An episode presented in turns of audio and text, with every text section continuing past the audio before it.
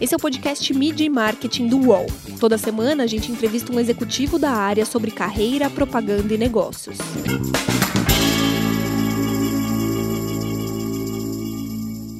Como a crise do coronavírus mudou a consciência coletiva? O amadurecimento do consumidor mudou a publicidade? E como nasceu a promoção dos Tazos no Brasil nos anos 80? Meu nome é Renato Pesotti e este é o episódio de número 40 do podcast. Para comemorar, essa semana a gente recebe o Mentor Neto, que é sócio e Chief Creative Officer da agência Bullet. O Mentor Neto também é um comunicador, né? Ele é escritor e já foi radialista. Tudo bem, Neto? Tudo bem, pô, é um prazer estar aqui. Obrigado pelo convite, a honra dos 40. Legal, vamos, vamos abrir falando um pouco de, de coronavírus, né? A publicidade ela tem papel fundamental nesse momento de informar e também estar tá ao lado da população. Mas qual que é o rumo que, que a gente deve seguir agora? O que, que vocês têm conversado com seus clientes? É mais hora de fazer do que de falar? O que, que vocês estão conversando sobre isso? Eu acho que é assim. É, primeiro, o que está acontecendo hoje no Brasil e no mundo, né? No Brasil ainda se misturam duas crises, né? Tem uma crise meio política, tal, misturado com a história do corona. Mas eu acho que, evidentemente, o, a, o corona é muito mais grave do que isso. E eu acho que isso criou, a gente não precisou nem falar para os clientes, né? Isso criou uma consciência coletiva, né? De, de que a gente tem que fazer uma pausa, né? A gente tem que fazer uma pausa naquilo que a gente estava acostumado a, a, a, fazer, acostumado a correr, acostumado a ir atrás de receita, ir atrás de venda, atrás...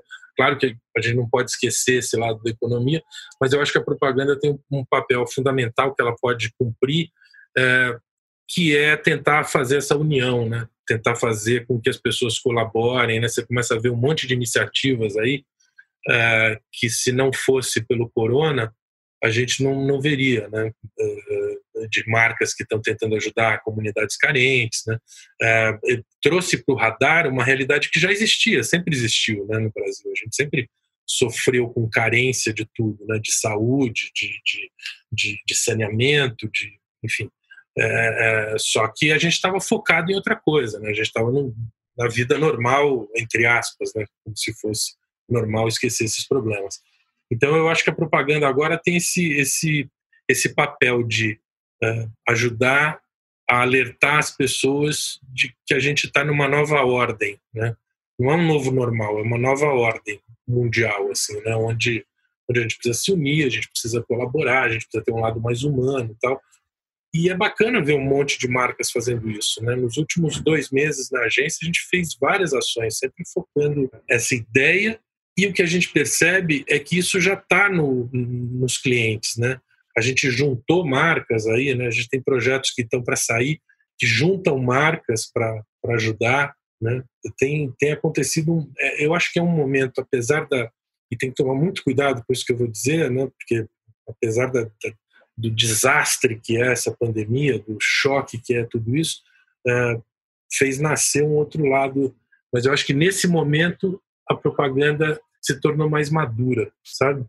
Se, se tornou mais consciente do seu papel social. Isso é muito bacana. Mudou a, mudou-se a forma de fazer negócios, né? Na verdade, as pessoas, elas antigamente as marcas, na verdade, num certo momento queriam só vender. Na verdade, elas não estão não estão pensando só nisso nesse momento, né? Sim.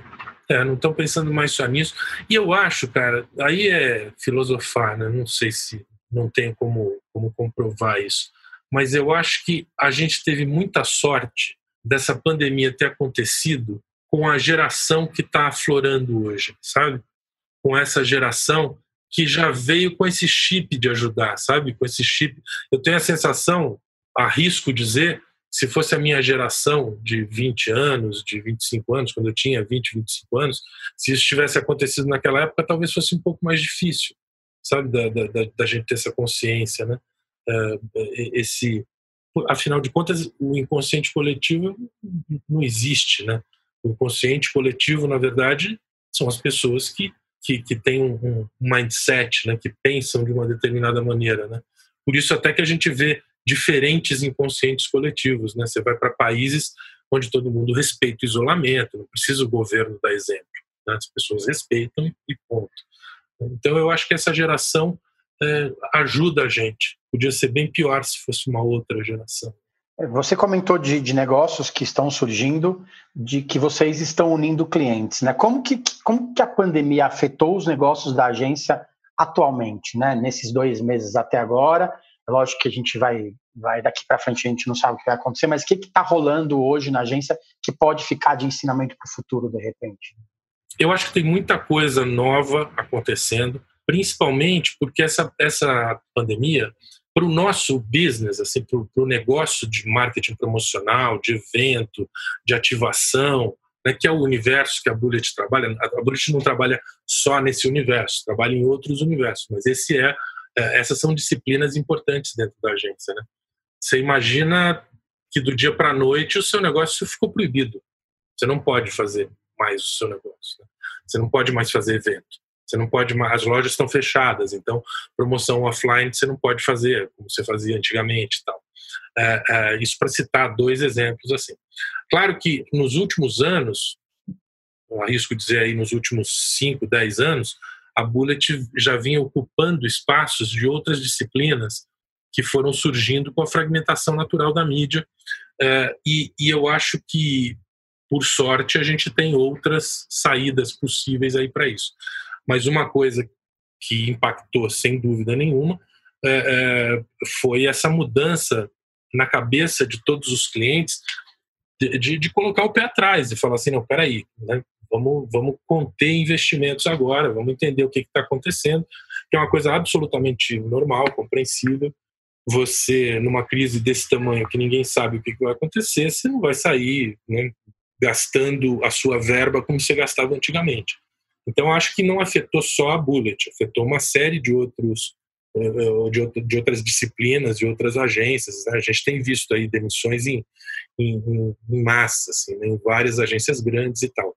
O que chateia um pouquinho a mais, né, é que se você pensar assim, é, é, ninguém quer ajudar, né, agências, né? Você pode pensar assim, pô, restaurantes, restaurantes estão fechados, pô, vamos ajudar, né? Vamos ajudar, a gente vai precisar deles depois, né? Então tem campanhas para isso e tal. A gente, ninguém quer ajudar, né? A prioridade está lá no final da, da, da, lista, absolutamente compreensível. Não estou dizendo que tinha que estar tá mais para cima, mas isso só cria mais problema ainda, entendeu? Porque é difícil, né? Você tá com um negócio que não é um negócio essencial, né? Como dizia um, um publicitário que é meu ídolo, mas que eu não vou citar o nome porque ele não me autorizou, a gente está aqui só para vender sandália. Né? Então, é assim, é, é, é, não é exatamente um negócio que faça com que as pessoas se motivem a ajudar. Então, a gente tem que encontrar alternativas, é isso que a gente tem feito. a, a agência está muito mais leve, né? com, com, a história do home office, eu acho que ensinou. A gente está há dois meses em home office, a gente foi uma das primeiras agências a entrar em, em home office e ensinou a gente esse novo jeito de, de, de trabalhar, né? E, e, isso também eu acho que foi uma mudança bem positiva, uma mudança. A, a, equipe da agência é muito nova. Mais uma vez, essa geração recebeu bem a crise, sabe? Recebeu, uh, assimilou bem o golpe e soube devolver, sabe? Só tenho a agradecer a equipe toda da Bullet que, que tem trabalhado tem essa história, né, que todo mundo fala, né? Home office é ótimo, mas também você não tem horário mais, né? Você recebe mensagem sábado à meia-noite, o cara acordou e falou, ah, fazer aqui um negócio tal, né? Então, é, mas essa a agência, porra, uma puta equipe que surpreendeu na crise, assim mesmo, sabe? Já era gente que a gente já gostava muito e que agora respondeu além da linha do dever. Assim, tem, tem, que administrar um pouco as expectativas também, né? Tanto da equipe quanto do cliente.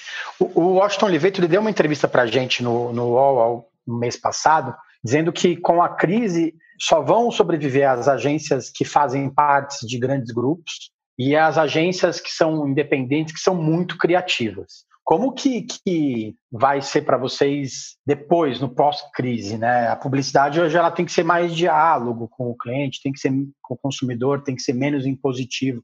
Como que vocês mudam essa ideia da criação, muda, muda esse mindset criativo da agência?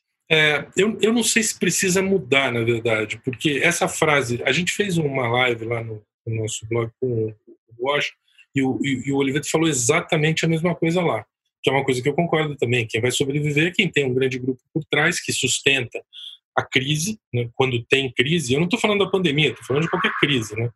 A gente foi parte da, da Macan durante seis anos, né, de 2000 até 2006, a Bullet foi parte do grupo do, do grupo Macan, do grupo Interpublic.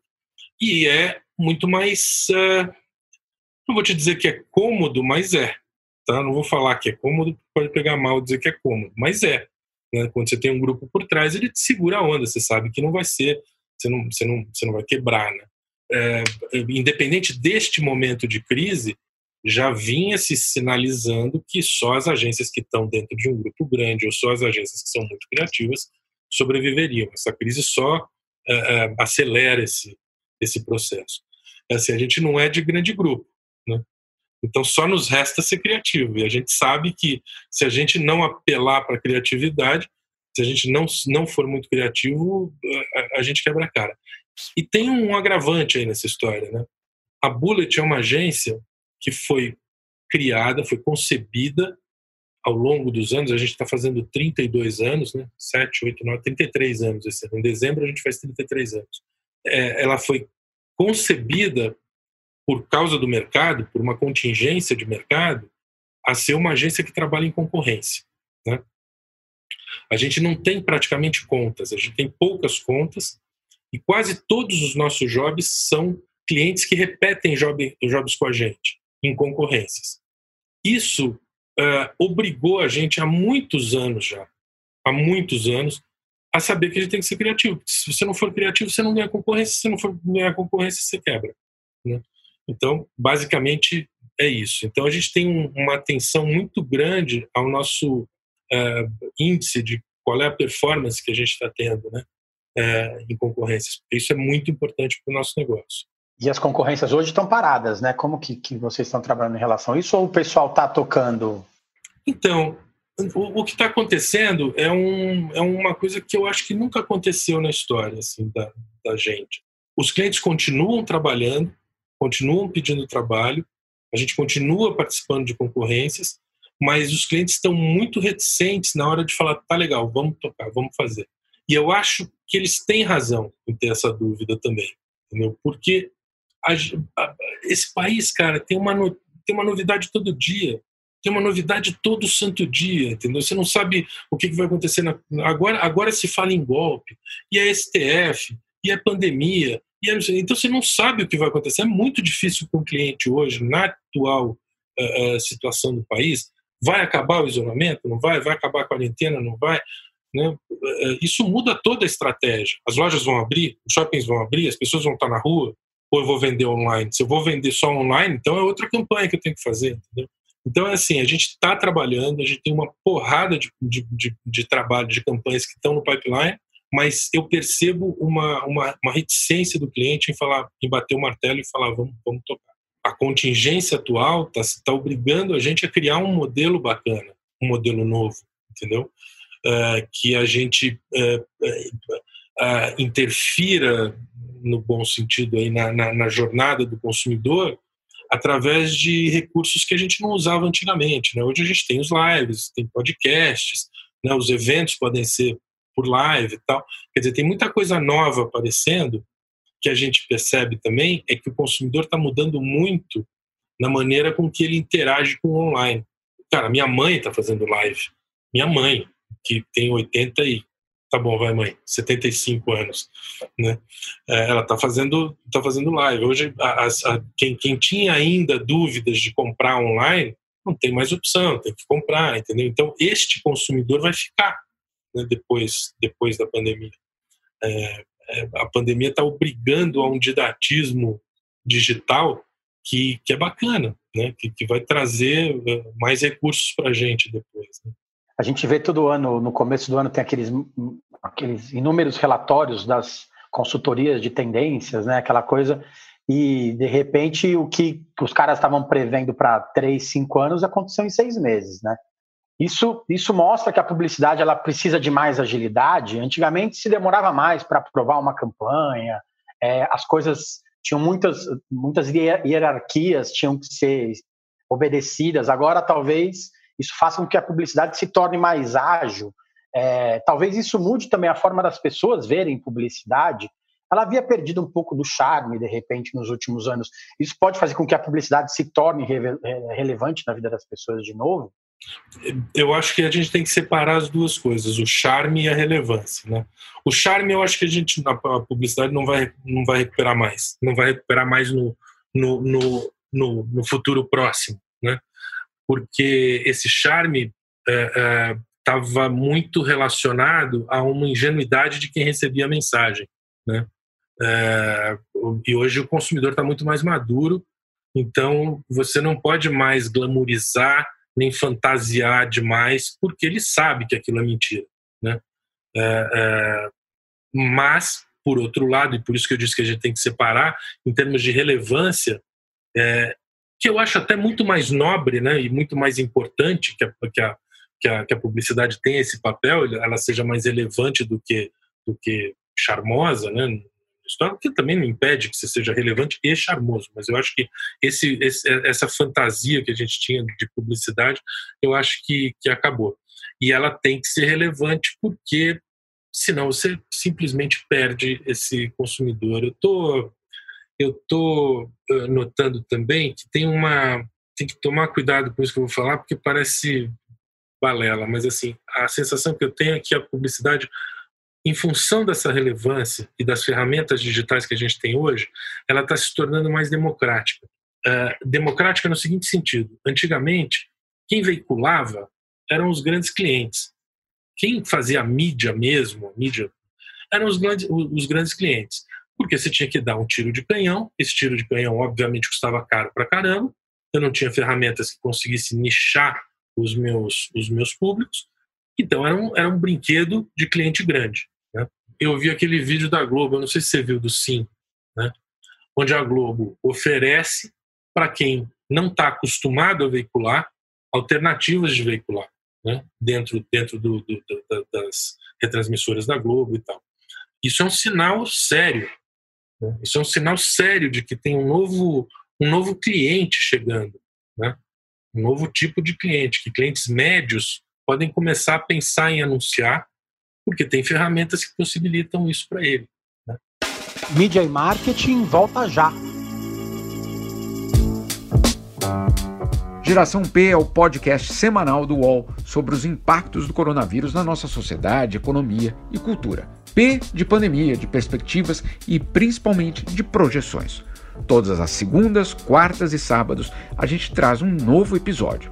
Você pode ouvir o Geração P e outros programas do UOL em uol.com.br barra podcasts, no YouTube e também nas principais plataformas de distribuição de podcasts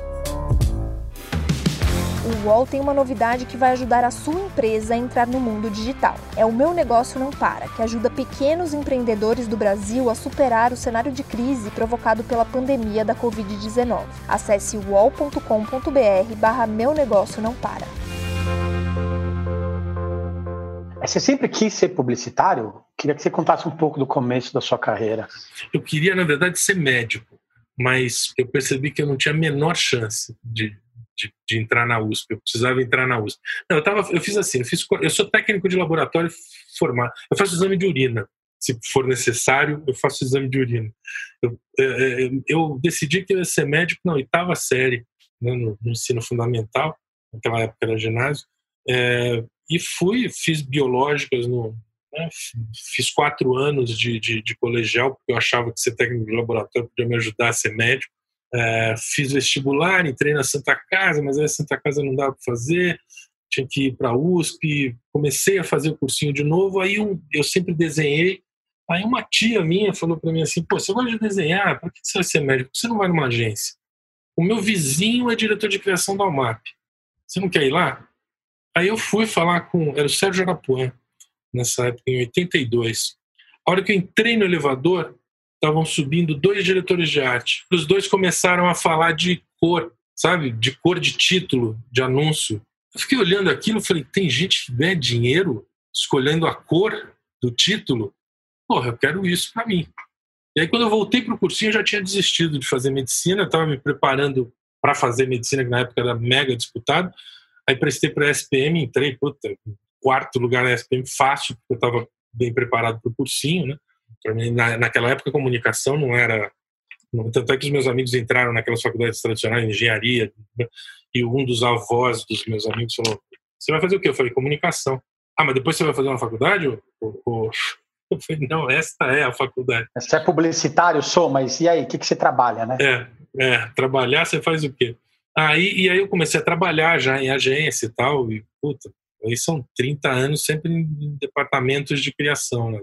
Da Thompson, da, da UMAP, da Bullet, na época trabalhando junto com a Macan também. Como de diretor de arte você virou, você virou cronista, né? O André Laurentino também deu uma entrevista para gente. Ele também é diretor de arte e virou cronista. É, porque o, na verdade o diretor, diretor de arte teoricamente só desenha, né? E o redator só escreve. Como que você, como que você mudou de área sem mudar de área, na verdade? É. Eu, para te dizer a verdade, foi uma coisa muito natural, assim, sabe? A vida toda eu escrevi. Eu sempre gostei de escrever. Eu sempre gostei de, de expressar as coisas, assim, sabe? De desenhar, de escrever, de pintar, de tocar. Eu sempre, sempre gostei disso, assim, quase como um hobby mesmo. Isso foi uma coisa muito prazerosa, você ter uma, uma profissão que, que é um hobby, né? Que, baseada num hobby que você tem. Assim, né? Por isso que eu até tomei um puta susto nesse elevador, né? Porque hobby não é para ganhar dinheiro, hobby é hobby, né? E aí eu percebi que podia ser uma profissão mesmo, né? E, e aí comecei, sempre escrevi, aí no Twitter eu comecei logo que o Twitter apareceu, eu fui um dos primeiros, por isso que meu arroba é, é arroba neto, né? Que me causa é um monte de confundido. É, confundido com o neto da Band, né? Domingo eu não posso usar o Twitter, porque é só ofensa. é ofensa sem parar, porque eles acham que eu sou o neto da Band. E, e, e aí muita gente começou a me seguir, porque como eu era um dos primeiros, quem entrava procurava brasileiros que estavam lá. Então era meio uma pirâmide, né? Assim. E aí eu fiquei com bastante seguidor ali. De lá eu fui pro, pro, pro Facebook porque dava para escrever textos maiores. E aí eu entrei no, no Facebook falando assim, cara, dane-se, eu vou escrever texto do tamanho que eu quiser, eu vou escrever textos que eu quero escrever, entendeu? Se alguém quiser ler, ótimo. Assim. Foi crescendo orgânico. Assim. Então hoje eu tenho uma base hoje de entre Facebook e Twitter deve ter uns 350 mil seguidores que gostam de texto grande, entendeu? Então gosta de textão. Então, ótimo, né? Beleza.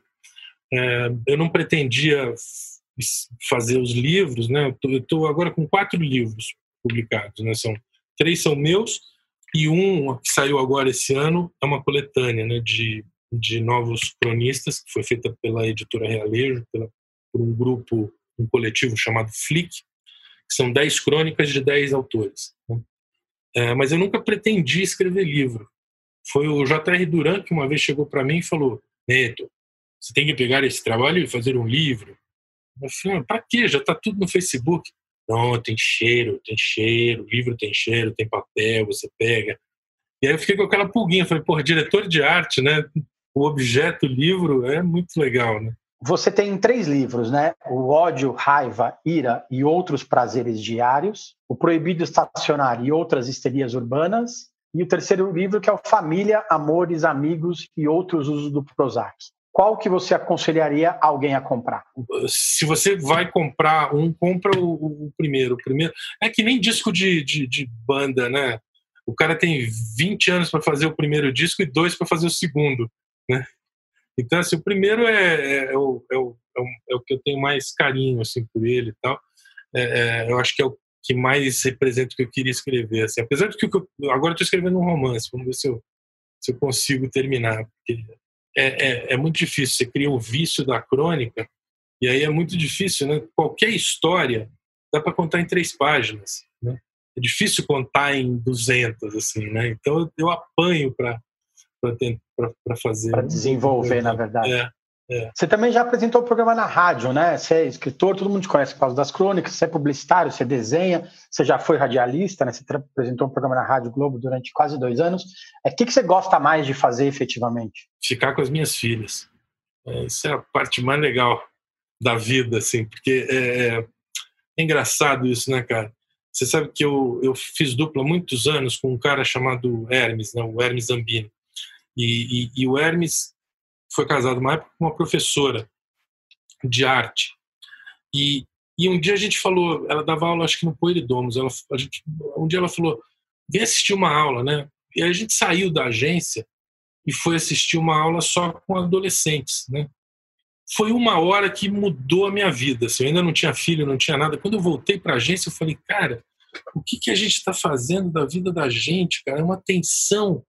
24 horas, a gente esqueceu como é ser adolescente, né?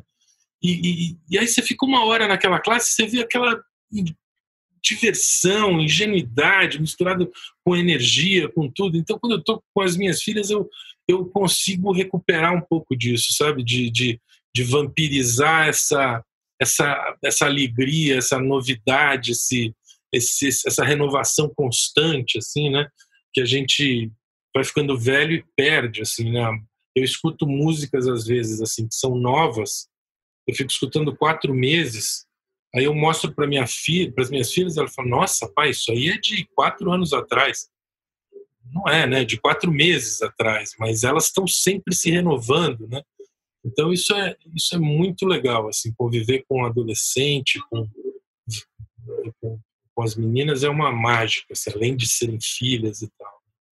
Mas o que eu mais gosto é rádio, mas rádio não depende só de mim. Né? Rádio você tem que ter estrutura, tem que ter tudo, né? mas rádio tem uma mágica que. E, e, e eu conversava isso na rádio, é estranho. Você escreve um texto no Facebook, vem um comentário do Japão, né? de alguém que leu e está no Japão. E tudo bem, você fala, oh, o cara entrou lá e tal. Né? Agora o rádio tem essa mágica, você está fazendo um programa, um cara liga do Japão.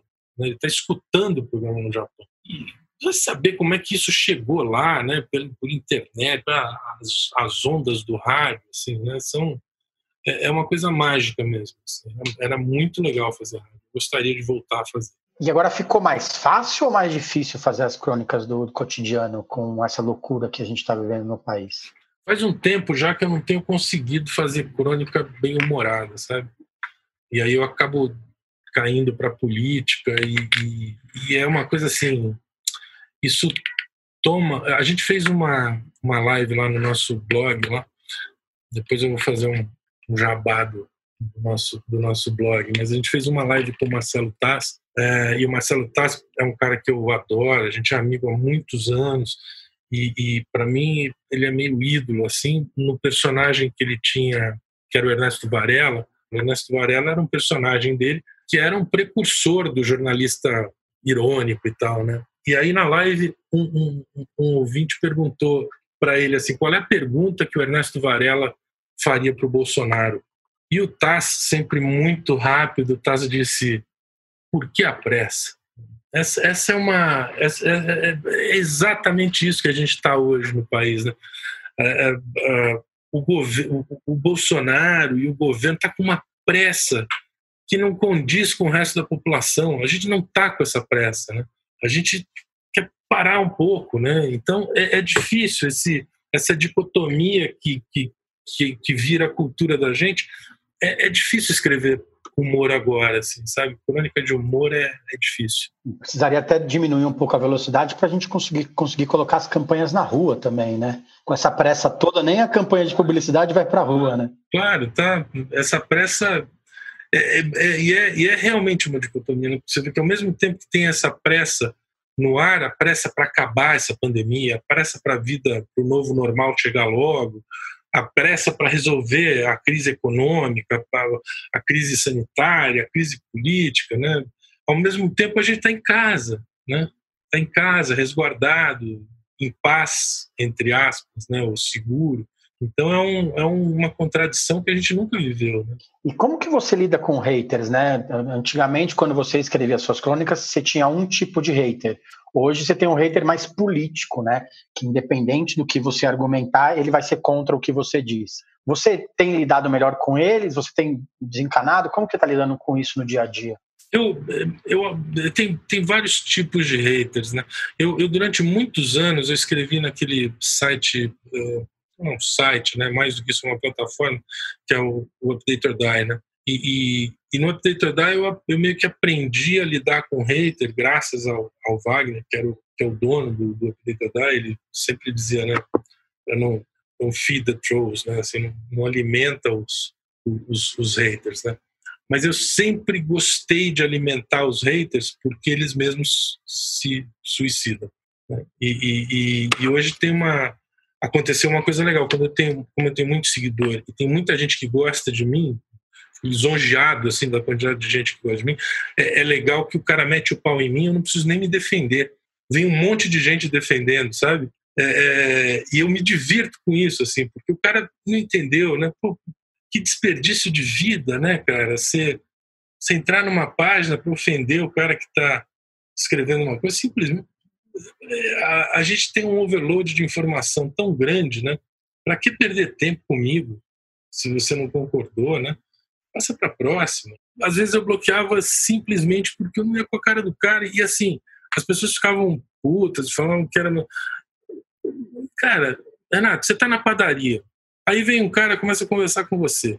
Você não gosta do assunto do cara, você acha que não é legal e tal.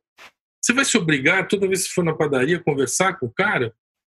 Não vai, né? Por que, que, eu, por que, que eu vou ter que me obrigar a conviver com uma pessoa dentro da rede social né, que, que não tem empatia e tal? Então, eu, eu bloqueei muita gente por causa disso.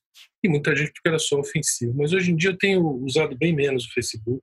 Não estou me incomodando tanto. Né, Você também, vocês também criaram um site, né? Os impostores, junto com outros publicitários, outros cronistas, né? É uma maneira de reunir todos os textos, é uma maneira de vocês trocarem ideia. Como que, que mais que você acha que, que a plataforma é, oferece para vocês? Na verdade, a gente tinha um grupo, né? A gente tem um grupo no WhatsApp que tem o Nelson Porto, que é publicitário, o Fábio Fernandes, né? Que é o dono da Finasca, o Hermes Zambini, que é esse cara que fez dupla comigo e é redator, diretor de criação, eu. Ah, aí tem o Elinho Saboia, do Rio de Janeiro, que é um advogado, e Fernando Canhadas, que tinha é outro advogado, que tinha muita presença no Facebook, mas que também saiu do Facebook. E a grande vantagem de você ter um site é que não tem algoritmo. Então, quem quer ler o que você escreve, vai ler tudo que está lá. Né? A gente percebe que hoje o algoritmo do, do, do Facebook ele limita muito, né? ele filtra muito o que é normal, faz parte da ferramenta. É, é, mas aí a gente não, não chegava para uma audiência que a gente poderia chegar. Né? E é isso que a gente tem tentado fazer é, com os impostores. Além de ser uma plataforma que dá para ter lives, né? dá para ter outras coisas além, além disso. Então, eu, eu, eu sempre gostei de testar modelos. assim, né? Uh, uh, os impostores é um modelo de blog, que é um modelo antigo, mas que funciona. Hoje em dia ele está redesenhado, né? A mesma coisa que podcast também. Podcast era uma coisa que surgiu lá atrás. A gente chegou a fazer na Bullet 150 edições do, do Podbility, isso há cinco anos, mais até seis anos, há seis anos. E, e, e agora eu tenho um podcast com o Jarbas Anelli, que é um publicitário e é diretor de cinema, o Noise, em qualquer, você pode escutar em qualquer plataforma de, de, de podcast, na Apple, no Deezer, no, no, no Spotify. É, só que a gente não tem nenhuma disciplina. Não é um podcast que tem dia para sair. Ele sai quando dá na telha e a gente consegue fazer.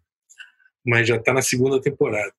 E, e tem o, o, os impostores, né? Os, impostores.com, que é, que, é, que é esse blog. Tem o canal no YouTube dos impostores. Eu comecei a fazer um vlog, mas eu realmente não tive paciência, porque é, dava muito trabalho para fazer sozinho o vlog, sabe? mas adoraria ter, ter essa paciência para fazer. É, eu queria que você citasse uma campanha que, que você criou, que você participou da, da, da concepção e que você tem muito orgulho de ter feito parte. Você olha e fala assim, nossa, isso foi muito bom. É, bom, eu vou, eu vou falar de, de duas muito rapidamente. Assim, uma é, é, foi a Pode no Palito, que foi uma, uma, uma, promoção que fez muito sucesso. Né? Foram os primeiros Leões de Cannes de, de promoção do Brasil, né? ganhou dois Leões de Cannes e tal. Mas a que mais me orgulha mesmo é uma promoção que sempre que eu dou palestra em faculdade, assim, é, é, o, o, público ainda reconhece, mesmo quem é mais novo, que é Tazos. Né? Eu criei a primeira, a primeira promoção de Tazos da, da Uma Chips, né? lá atrás, isso na década de 90, acho, começo da década de 90. E é uma promoção que teve dezenas de, de, de voltas, né, de ondas, assim, né? E Tazos é uma coisa que toda vez que eu falo, assim, muita gente diz, pô, isso fez parte da minha adolescência, da minha juventude, da minha infância, né? É, colecionar, E geralmente, hoje, a geração de hoje já é um Tazos que eu nem sei qual foi, entendeu? não foi o que eu fiz. Né? Eu fiz esse lá de trás, o cara que, o cara que, que participou da minha promoção hoje tem 45, 50 anos. Né? É, então é, é, uma promoção muito legal, foi uma campanha muito legal. E como foi a concepção disso? Né? Como que, que vocês chegaram, se reuniram? Foi uma coisa que veio de fora, vocês pensaram? Conta um pouco para gente, para quem, para quem, para os mais velhos e para os mais novos também. Né? Tazos era uma promoção que a Uma Chips tinha no mundo, mas é, é, o resultado que a gente teve no Brasil foi foi espantoso, assim, porque a gente é, é a gente recebeu esse briefing já da, da Uma Chips na época e a gente turbinou isso com um monte de ferramentas que na época não eram não eram é, comuns assim, né? Pra, eu acho que a Bullet sempre teve um pouco desse desse uh, DNA de tentar descobrir formas assim né o iPod no palito foi outro assim a gente uh, eu, eu costumava dizer assim costumo dizer isso né quando você apresenta uma campanha você, você sabe como, quando uma campanha é muito boa e você sabe quando uma campanha é muito ruim é, as duas são raras né a campanha que é muito ruim é rara e a que é muito boa também é rara o difícil é essa zona cinzenta né? Você sabe, pô, mas será que é isso? Será que não é? Será que essa campanha é assim? Aí pode, no Palito foi uma que quando a gente criou, quando concebeu aquilo, a gente falou, isso é muito bom, isso vai dar certo. E, e, e, geralmente o sinal é o seguinte: quando você apresenta uma campanha e o cliente se transforma em consumidor na hora, você fala, meu, isso, vai, isso é sucesso, isso vai sair, vai ser legal. É, é, eu lembro que uma vez a gente fez uma promoção que o cara tinha que, para Mastercard, o cara, o consumidor gast, tinha que gastar 25 mil reais na época, em, em uma hora a reunião virou essa discussão, sabe? Puta, o que, que você faria? Nossa, meu, eu faria tal coisa. Ninguém discutia mais a campanha, todo mundo estava discutindo como se tivesse ganhado, né? Como se tivesse participado e ganhado. A mesma coisa com a iPod no palito.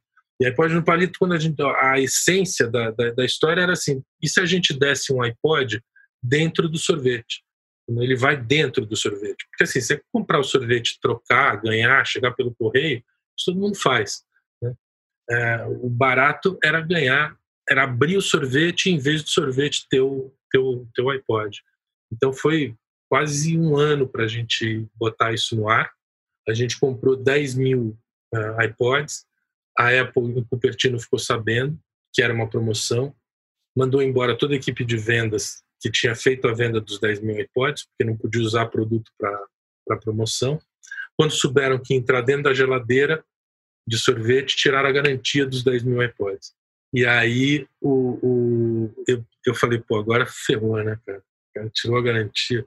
Aí eu liguei pro cliente, falei, ó, a Apple tá tirando a garantia. Eu pensei, morreu a promoção, né? O cliente falou, não, qual é o recall que eles têm, normalmente? Aí eu perguntei na Apple, eles tinham 6% de recall. Aí o cliente falou, ah, beleza, 6%, se quebrar 6%, eu, eu, eu garanto, eu compro mais 6% para fazer uma coisa diferente tem que ter coragem, ele falou. E é a mais pura verdade, assim, sabe? Tem que encarar. E no final a gente teve 3% de recall, o que indica que iPod deveria ser vendido dentro de geladeira. E não fora. E não fora da geladeira, porque dá menos recall do que quando vende dentro. Mas assim, foi uma postura do cliente que eu falei, porra. E era uma promoção que o cliente esperava 3% de incremento de venda, porque era que bom no verão, eu esperava 3% de incremento de venda, já seria o... A gente deu 31, a gente expandiu o envelope do mercado, assim, sabe? Então foi uma coisa, essa eu acho que foi a de maior sucesso mesmo, assim, de, de relevância. É, mas Tazos é do coração. E eu queria que você citasse uma campanha que você olha e fala assim, nossa, eu queria muito ter feito, ter, ter feito parte disso. É, é, eu, eu imaginava que você ia fazer essa pergunta, sabe? Porque já é, é muito difícil de responder isso, porque assim, são tantas, tantas, tantas, assim, são, é, é, é uma, uma profusão de campanha brilhante que você vê. Uh, eu não vou nem falar lá de fora, entendeu?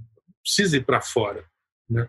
Aqui no Brasil mesmo a gente tem é, tantas campanhas assim. O que eu, o que eu tenho inveja hoje é, e que é o que eu cada vez mais quero tentar fazer são, são as campanhas que é lidam com o consumidor digital, né, o dia a dia do consumidor digital, uh, de maneira que ele precise da campanha. sabe? Que ele, que ele, que ele use a campanha no dia a dia dele. Né? Eu acho que isso é a coisa mais legal que você pode fazer. Eu, como publicitário, eu sempre tive esse publicitário que queria ser médico, eu sempre falava, porra, que, que profissão fútil, né? Não ajuda ninguém, né? Não faz... Tudo bem, você pode vir com a desculpa de que você faz mover a engrenagem da economia, você faz vender e faz não sei o quê. Mas, poxa, a gente tem a oportunidade hoje de, de realmente interferir na vida das pessoas positivamente, né? Então eu acho que isso me dá me dá inveja hoje, assim, de inveja branca, assim, de ver agências que, que passaram a trabalhar num formato é, que se dilui no, no, no, dia do consumidor, sabe? De, de, de alguma maneira. Isso para mim é, é, é, bem bacana. Obrigado, Nath, pelo tempo. Boa sorte nesse mundo pós-pandêmico. E boa sorte para a Bullet. Você também. Fique, fique em casa. Fiquem em casa. Valeu, muito obrigado. Muito obrigado pelo convite. Um abraço para todo mundo. Valeu, gente. Semana que vem tem mais. Os podcasts do UOL estão disponíveis em todas as plataformas. Você pode ver a lista desses programas em wall.com.br/podcasts. Mid Marketing tem reportagem e entrevista de Renato Pesotti, edição de áudio de João Pedro Pinheiro e coordenação de Juliana Carpanês.